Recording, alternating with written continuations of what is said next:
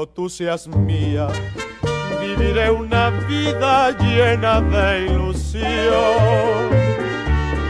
Cuando tú seas mía, viviré un romance de dicha y pasión. Y hasta las estrellas, celosas al vernos, menos luz darán. Mientras que la luna, es diosa de amores, nos bendecirá. Felices seremos cuando tú me quieras. Mis tiernas caricias a un mundo de ensueño te transportarán para que te brinde preciosas canciones, que es lo que un poeta a su linda amada le puede brindar.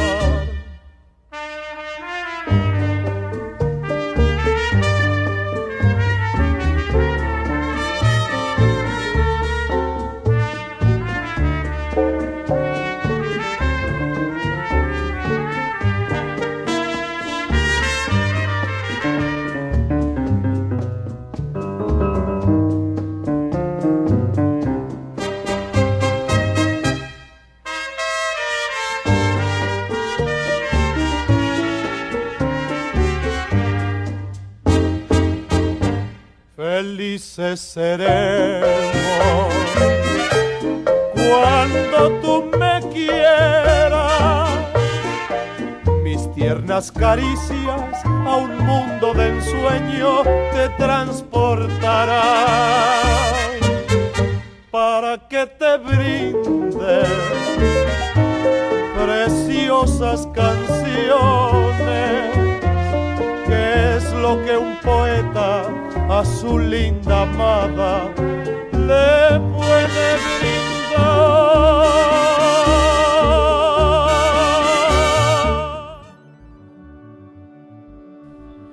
Bueno, y en esta segunda parte de este episodio de ¿Qué pasó con Parmenio? Vamos a seguir repasando un poco de la historia, de las anécdotas de quién fue su esposa y nuestra abuela Marta Castrillón Prado.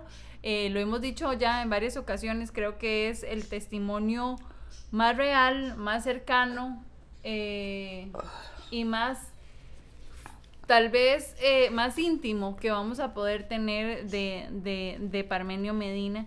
Y por supuesto que nosotros felices de poder estar aquí. Yo creo que ni siquiera hemos tenido que estar preguntando porque la historia va fluyendo y es tan, tan bonita que, que nos alegra mucho poder eh, acompañarles y por supuesto invitarles a seguirnos en nuestras redes sociales. Sí, bueno, eh, íbamos por que ya entraron a Costa Rica, ¿verdad? Y, y, bueno, ¿cómo fueron, fueron esos primeros días de acomodarse y todo eso? Normales. Sí.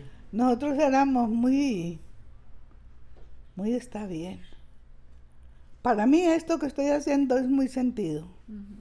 Me está llegando al alma. Pero, pero hay que ver la realidad. Él está, él es el mejor lugar que yo. Porque es un hombre bueno. Y eh, ya una vez o más bien, ¿cuándo empieza a resonar eh, el nombre de Parmenio Medina y se empiezan a dar cuenta ustedes como núcleo familiar, como hijos, esposa, que estaba haciendo cosas importantes y que se estaba convirtiendo en un comunicador tan importante para, para Costa Rica?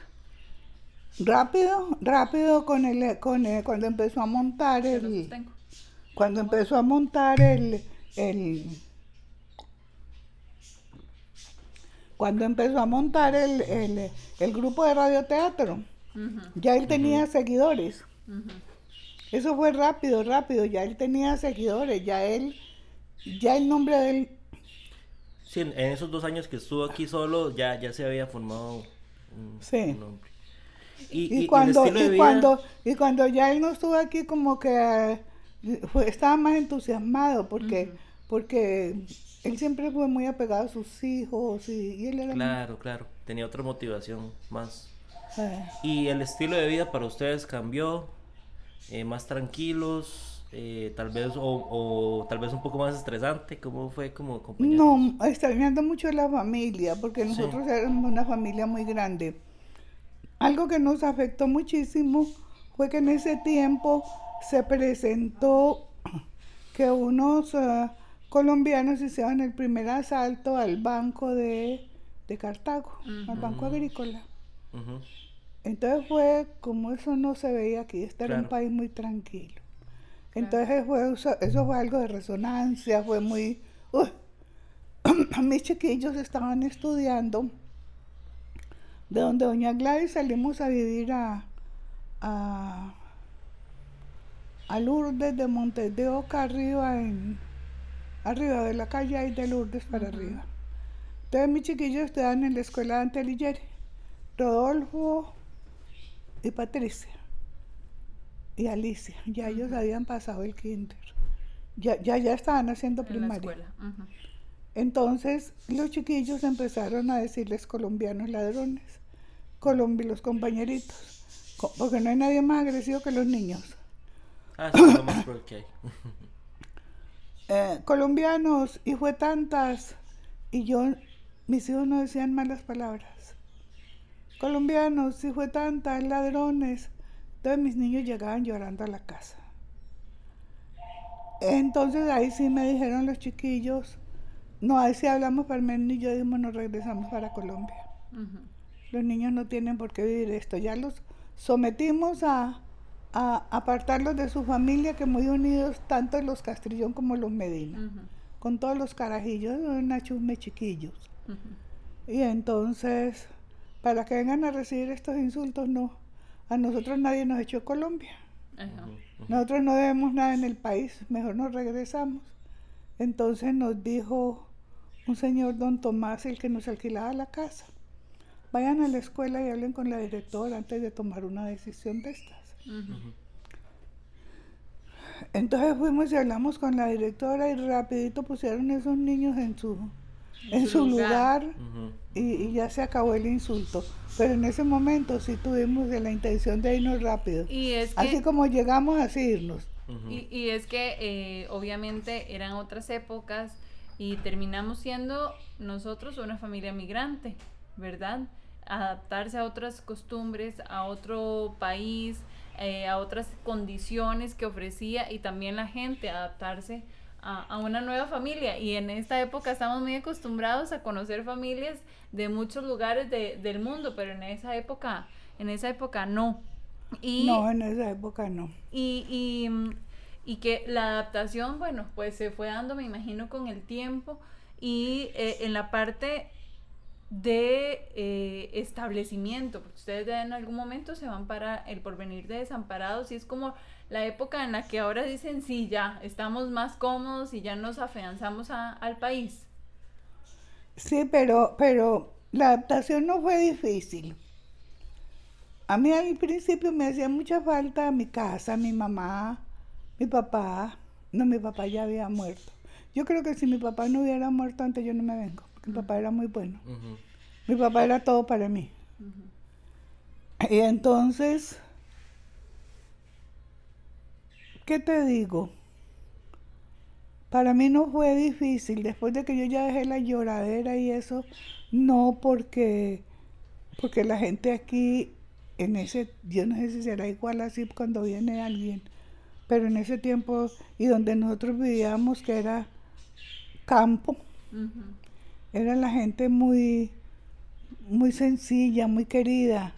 Imagínate vos que una- en, en ese tiempo, yo era una carajilla de 24, 25 años.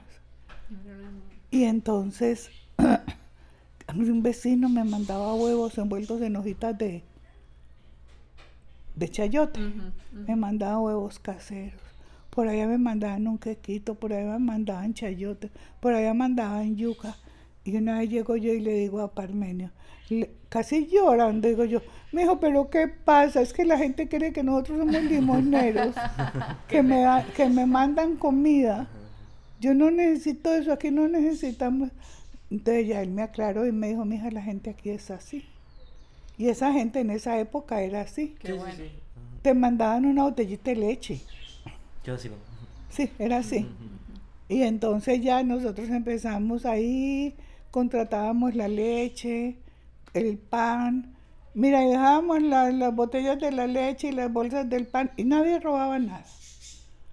En ese tiempo, Costa Rica era la cosa más increíble, era, era un cuento de hadas. Se moría un perro, un perro, lo cogía y lo mataba un carro y toda la cuadra salía a ver qué pasaba, porque es que aquí no pasaba nada. Sí, sí, sí. Aquí no pasaba Eran las cosas relevantes que pasaban. Oh, sí, la ropa amanecía en el patio y nada pasaba. Nadie se robaba, pero ni nada. Las gallinas ponían los huevos por todos lados y uno le preguntaba al vecino, vea que hay unos huevos, ¿son suyos o de quién son? Así era la cosa. Ahora se comen los huevos, se come la Ustedes no estaban gallina. acostumbrados a, ese- a esa dinámica, estaban... No, no, Sí, sí. porque...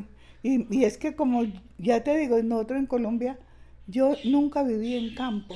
Ya, ya, ya. Yo y aquí era mucho siempre- campo, ¿verdad? La mayoría de Yo- las ciudades era Y yo siempre, campo. y yo siempre fui una persona citadina, ya le digo dónde nací, Sí, en, en el puro centro de Medellín. ¿Y, y, y, y cuándo inicia eh, esa época tan importante que, bueno, cuando falleció Papito, ya eran 28 años desde que inició su paso por la patada? ¿Se acuerda usted que le contaba los proyectos o que venía y cómo era esa relación entre la familia y el trabajo que al fin y al cabo, y para eso es que vinieron, ¿verdad? Para acompañarlos eh, acompañarlo a él en todo ese crecimiento profesional que estaba teniendo. Vea, él, él a mí me comentaba lo que él consideraba que me podía comentar. No todo me lo comentaba. Ni yo le pedía a él que me comentara lo que él no quisiera. Por algo sería. Pero sí me comentaba mucho. En la época que él murió, nosotros ya no vivíamos juntos. Nosotros nos habíamos separado. Pero él sí me contaba todos los problemas que tenía con, con la gente que supuestamente lo mandó matar. Yo creo que eso es algo que hay mucho que valoramos toda la familia, ¿verdad? Que sabíamos que mm, aunque ya no estaban eh, como, como conviviendo como matrimonio, había una excelente relación Sí. que trascendía más allá de, de que usted fuera su esposo y él eh, su esposa y él su esposo. Creo que se hizo como esa complicidad de amigos también eh, en, en esa relación. No. Solo las cosas que eran necesarias. Okay. Pero con respeto. Pero siempre con respeto hubo y siempre Ah, sí, sí, sí, con respeto. Y lo que, y cuando, cuando se presentó toda esta situación, me decía, mi hija, estoy desesperado. Y digo yo, ¿qué te pasa? Es que me ocurre esto y esto y esto y esto, que, que qué doloroso todo, ¿cierto? Entonces, ¿a vos, a vos, qué, vos, qué, vos qué decís? ¿Vos qué opinas? Yo le decía a él, Parmenio, andate de Costa Rica un tiempo. Andate un tiempo. Pero ya había una amenaza, que le habían dicho que si él se iba de Costa Rica, la que seguía era yo. No la señora con quien convivía, sino yo era la que seguía. Y entonces él sí, él sí me dijo una vez, si a mi familia, porque él siempre nos vio a nosotros su familia, si a mi familia le pasa algo, ahí sí no, no me mata una bala, sino la tristeza y el remordimiento. Entonces, no se quiso ir. Pero yo sí le aconsejé varias veces que se fuera, Sí. que se quedara un tiempo, unos dos años, en don- donde él quisiera, donde él quisiera. Y no quiso. Era un hombre eh, y en los años de convivencia que fueron muchísimos, ¿verdad? Y que también quería que habláramos un poquito de Esparza, que creo que fue uno de los lugares más importantes para ustedes como familia eh, cuando llegan a Macacona. Pero era un hombre que le gustaba que lo atendieran, que estuviera el cafecito, que estuviera el cigarrito ahí a la par, eh, en esa parte de convivencia familiar. Yo fui la que lo acostumbré a eso. Ah. Él no lo exigió. Yo lo acostumbré a eso porque, mire, yo lo, lo amaba mucho y lo amo todavía. Tiene veintitantos años de muerto y yo lo sigo amando y yo me sueño con él. Y a veces, a veces me despierto y yo digo, pero, por Dios, ¿por qué, ¿Por qué no está Parmenio conmigo? Yo fui la que lo enseñé. Yo le cortaba las uñas, le cortaba el pelo. ¿Se acuerda que él andaba las uñas pintaditas y todo? Yo se las arreglaba. Yo ¿Qué? ¿Un esmalte o...? Con esmalte. Yo vivía enamorada de él. Y vivo enamorada de él. Y entonces... No, yo lo acostumbraba a tenerle su café. Vea que cuando nos íbamos al programa de la medianoche, ahí iba yo con el termo y el paquete de cigarros. Detrás de él. Y, y, mamita, usted, de cierto modo, la vida que llevaba papito, a usted se le hacía interesante y para, para usted también fue una aventura, de cierto modo, digamos, es de estar acompañándolo y estar, ¿verdad?, viendo tales cosas. Entonces, este, eh, me imagino que fue divertido, ¿verdad? De cierto modo, ¿verdad? Ah, ah, unas cosas eran divertidas hasta que ya se tornó todo esta... Eh, a, usted, ¿A usted cómo le cayó que él se metiera tanto con la gente? O sea, usted como esposa, ¿cómo, cómo veía esa situación? Que, que él se metiera con tanto corrupto y tanto chorizo y todo eso. Mira. ¿Usted le hacía feliz eso o le, o le preocupaba? Yo le admiraba eso. ¿Le admiraba? Yo le admiraba eso y sigo pensando que en, la, en el mundo tiene que haber hombres o mujeres que defiendan las realidades y los derechos del... del usted estaba muy orgullosa de, de, lo que él hacía por eso. Sí. Y se preocupaba usted por él. Y me preocupaba y lo cuidaba mucho y siempre le pedía mucho a Dios que lo cuidara. Y le decía a mi hijo, vea, no se meta en esto, no se meta en otro, que eso no, eso está muy peligroso. A veces me hacía caso, otras veces. Era, era como muy testarudo, cabezón, dirían acá. Eh, eh, es lo que yo quiero hacer y es lo que voy a hacer. No. Como muestra de lo que pasó allá en Colombia que dijeron, yo, me quiero casar con, con esa morena y me caso con esa morena. No, no, porque ya él tenía una responsabilidad de cinco hijos y ya había madurado, ya no era el Huila. Eh, insolente, malcriado que era, no, ya él era un hombre responsable de sus dichos y de sus hechos. y entonces, si hubiera sido así, nunca me hubiera pedido un consejo. Entonces, no, no, no, ya era otra persona diferente. ¿Cómo fue eh, cuando llegaron a, a, Esparza, a Macacona? Ese lugar que por años fue la casa de, de los Medina y en Esparza uno, pues pregunta por, por los Medina y saben cuál es la casa de Doña Marta y dónde estuvo. Todavía, todavía, a la fecha. A, los buses les dicen, me dejas en la esquina de Parmenio. Exacto, el restaurante, además ahí tuvieron el restaurante, estuvo la emisora también en, la otra casa. pero en los buses no decían la emisora, sino me dejan en la esquina de Parmenio. El restaurante era el que, el que sonaba ahí la casa. No, fue muy bonito. Yo ahí tuve una temporada muy linda y una temporada muy triste. Viví las dos cosas, pero... ¿Por qué, digamos? ¿Qué fue lo...? Lo lindo, que ya estábamos formando un patrimonio fuerte para nuestros hijos.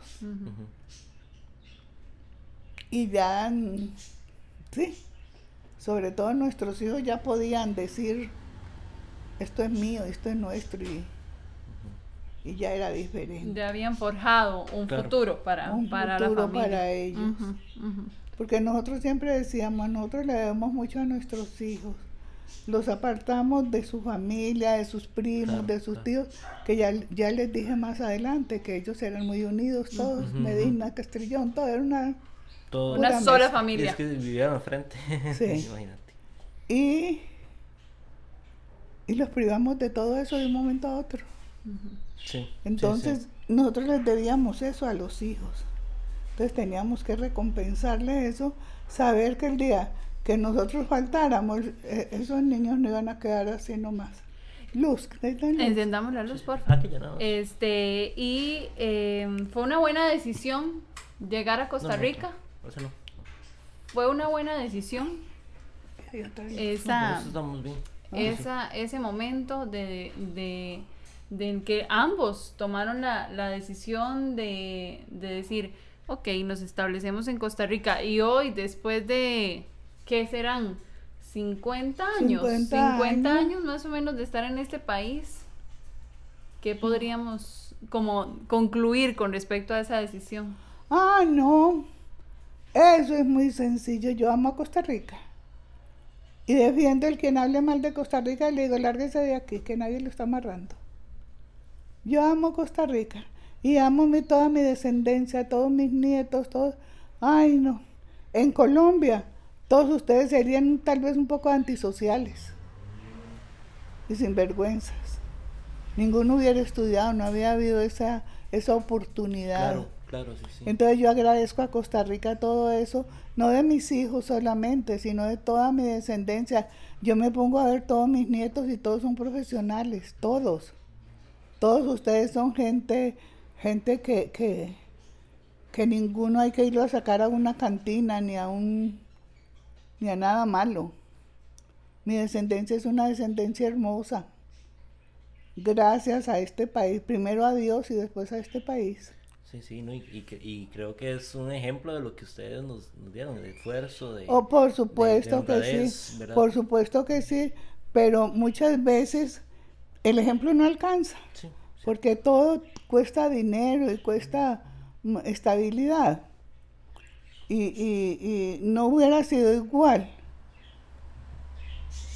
que ustedes hubieran crecido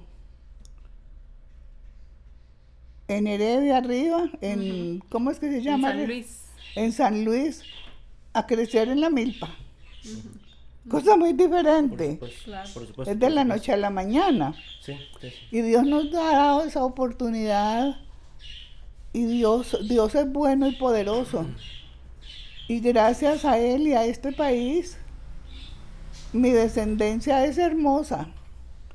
Por eso, ¿usted cree que cómo me siento yo ahora con la nacida de, de Agustín? El señor Agustín, ¿cómo me siento? Feliz, feliz, agradecida con Dios. Yo digo, el Señor poderoso, dame vida para verlo, para verlo crecer un poquito. Y, y, y, hay, hay, hay algo que, ¿verdad? Pues conociendo toda esta, esta parte de la historia, de la llegada de Parmenio Medina a este país, de cómo su familia también se apuntó y, y dijo, sí, vamos, acompañémoslo, e hicieron de, de, una, de, una sola persona siete vidas, ¿verdad? Impactadas y que de ahí venimos todos nosotros. Eh, ¿Cómo era Parmenio? ¿Cómo era él como, como, como papá, como abuelo? Que creo que es lo que muchos nos preguntan, ¿verdad? Y, y, y, y, y que, y que cuesta, ¿verdad? Nosotros podemos decir, era un abuelo atento, porque lo era. Pero desde su experiencia como mamá y abuela, Excelente. Excelente, porque había veces los nietos no lo veían, no porque él fuera indiferente, sino porque era un señor muy ocupado. Pero si un hijo nos decía, ay, ¿cómo le parece que, que Julanito se está portando mal así? ¿Qué le parece? ¿Qué le digo? ¿Cómo. Él era muy buen, él aconsejaba a sus hijos cómo guiar a sus, a sus nietos. De. Hay algo con lo que ya podríamos ir cerrando y es que obviamente hay momentos muy importantes. Y hay algunas fotografías que, que nos, nos dan curiosidad ahora que las estamos viendo y lo vemos eh, con su cigarro, con su café en la mano, que Con era con su gorrita de, de ciclismo, que era la que usaba, en algunas con pantaloneta, en otras en calzoncillo, y esa libertad que pocas personas tuvieron la oportunidad de verlo, eh, así le gustaba, estar en la casa, relajado, tranquilo, sin...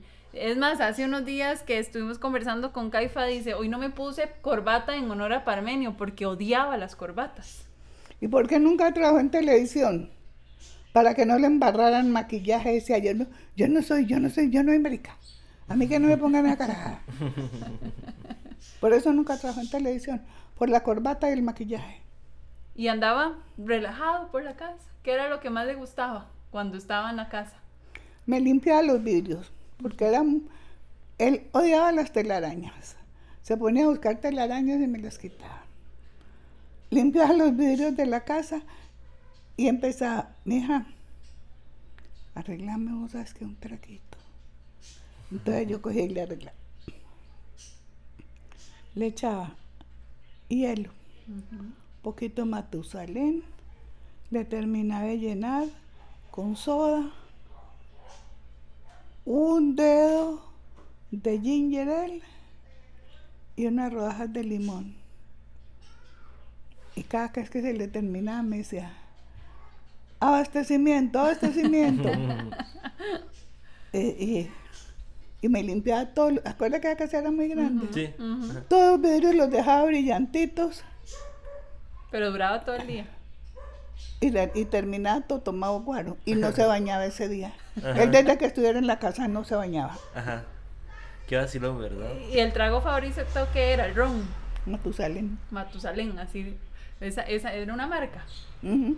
Mm, ok. Mm. Es de las Bahamas. Ah, ok, ok, perfecto. y, y, y cuando no tomaba guaro, cuando no tomaba ron, entonces, pues, entonces todo el día pedía cajé, cajé, cajé, cajé, con un vaso de agua y un cigarro. Cajé, cajé, y no le gustaba el café de percoladora, había que estarle chorreando en bolsa. Cajé, con, con J, cajé. Cajé, cajé, cajé, cajé. Todo el día pidiendo café. Era, era su. Y de comida, que era lo que más que usted decía, es que esto es Las lo- sopas. Las sopas, ¿verdad? Como Mafalda. La no le sopa, gustaban, más bien, a La él le encantaban. las sopas bastante. Y, y los chicharrones. ¿Sopa, ¿Sopa alguna en específico o cualquiera? Todas las sopas que le pusieran. Y aunque allá en aquel calor de Esparza y Macacona era había, más que, feliz. había que darle sopa a todos los, sopa y seco, eran dos platos. Y en la mañana era avena en leche. Jugo de naranja natural con dos, con dos huevos crudos. Él, él- él era muy como, por así decirlo, porque él era muy ordenado en todo lo que hacía, ¿verdad? Era ordenado también eh, como en su rutina. Y en como lo que comía. eh, Vea, el desayuno era, él se bañaba. Bueno, cuando, cuando se iba a trabajar, cuando tenía que salir, cuando se quedaba en la casa no se bañaba. Ujú. Y andaba descalzo. Pero se le había que dar un vaso grande de jugo de naranja natural, que de caja no te tomaba nada. Ni te tomaba ninguna, ningún refresco, ninguna cosa. Todo era natural. Había que mantener mucha fruta. mm, Se le ponían dos huevos crudos. Se le daba un plato de avena en leche con unas rajitas de canela. Ya cuando se comía eso se le ponía la tacita de café, el paquete de cigarrillos y un vaso con agua. El café café. Ese era el desayuno de él. mm, ya. Y tenía una partu- particularidad. par- Particularidad. Bueno, sí, esa cosa. Que él veía televisión, oía radio, leía periódico y comía a la vez, toda la Al vez. mismo tiempo. Es- es- Esos, esos, esos de genios, de hecho, o sea, eso, eso son cualidades que los genios tienen, gente como, como fuera de serie, que eso es muy Pues entonces tu abuelito era un genio. Sí, sí. Porque veía televisión, con eso. leía periódico, oía radio, leía el periódico y comía. ¿Hubo alguna o de es- bueno, es que yo creo que todo es una anécdota, ¿verdad? Pero alguna particular que a usted jamás se le vaya a olvidar. Alguna anécdota de pareja que les haya pasado que, algo. sea dos. graciosa, que, que lo hayan disfrutado y que usted hoy día diga, eso jamás se me va a olvidar. Los susto, 24 ¿verdad? de diciembre. Los 24 de diciembre, que lo último que íbamos a comprar eran los regalos de los niños. Porque nunca dejó de traerles el niño Jesús. Y el 24 de la madrugada, esos chiquitos se despertaban a la hora, ah, bueno, apenas le pasaban las 12 de la noche, les decía Parmenio, ya vino el niño, ya vino el niño, y se levantaban. Y entonces una vez sale Diana, que eso me dio una risa, él y a mí nos pusimos a reír, porque dice, Diana fue que dice, qué raro que el niño Jesús escribe igualitico que mi papá. Muy Es atenta. una anécdota que no se me olvida. El niño Jesús escribe igualitico que mi papá. Qué, qué bonito, de verdad. Eh, Él, él- él no era como que se vestía algo en Navidad o algo así, No, ¿no? no. Ah. No, a él no le gustaba nada que viniera de los Estados Unidos. Pues acordate Ajá, que era anti-yankee. Sí, sí, era...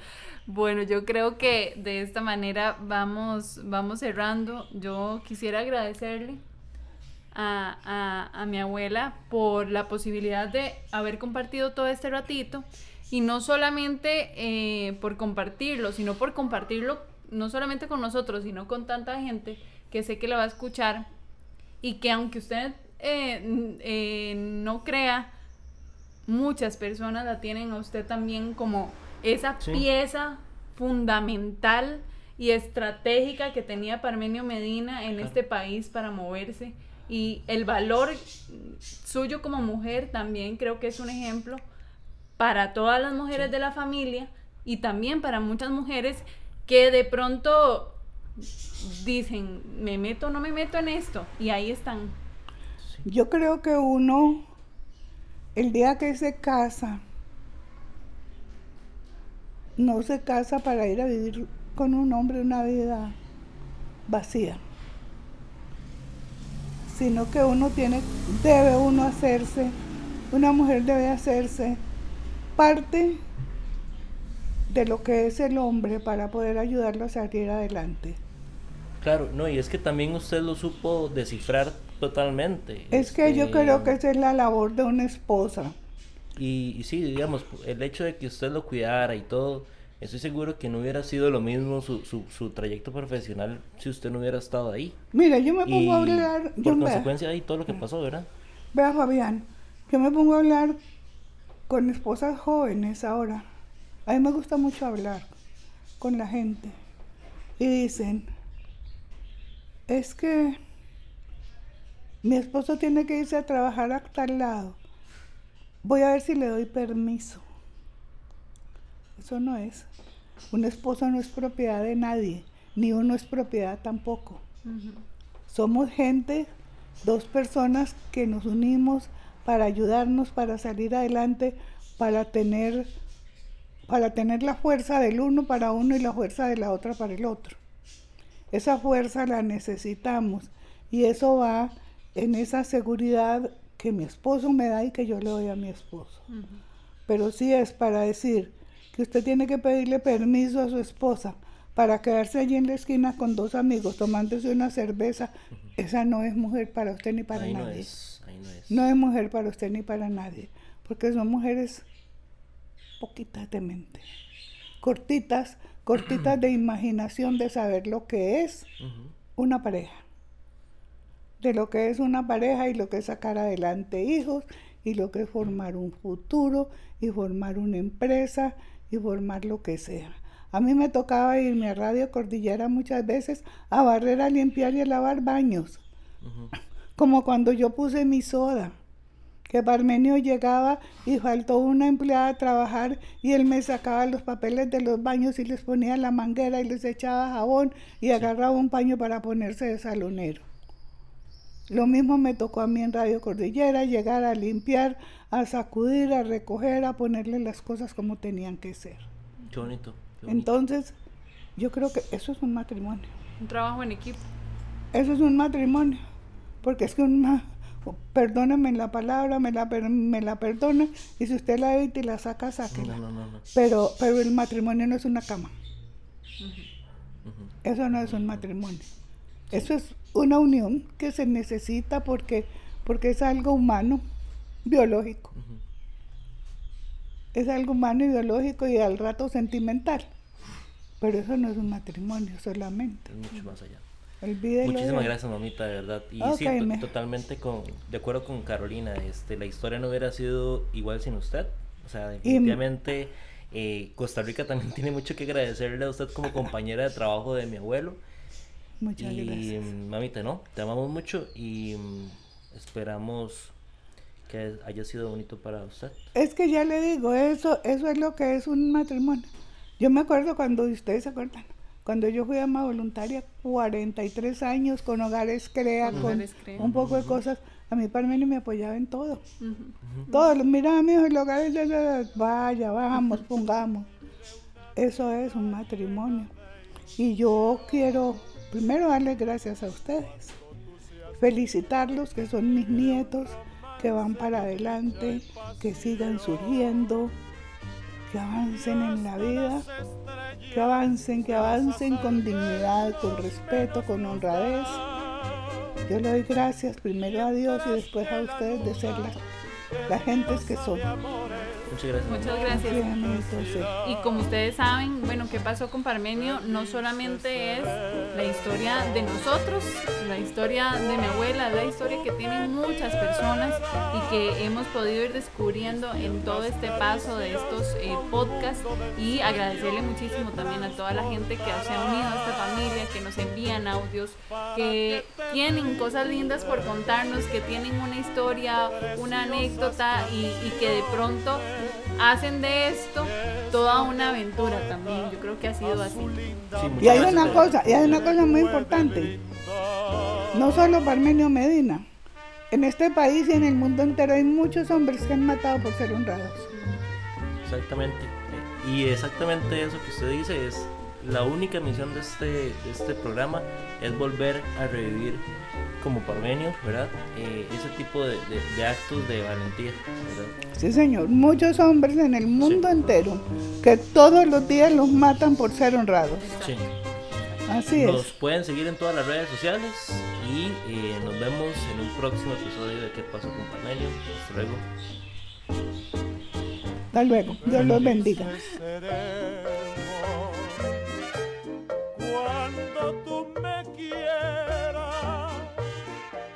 Mis tiernas caricias a un mundo de ensueño te transportarán para que te brinde preciosas canciones, que es lo que un poeta a su linda amada le puede brindar.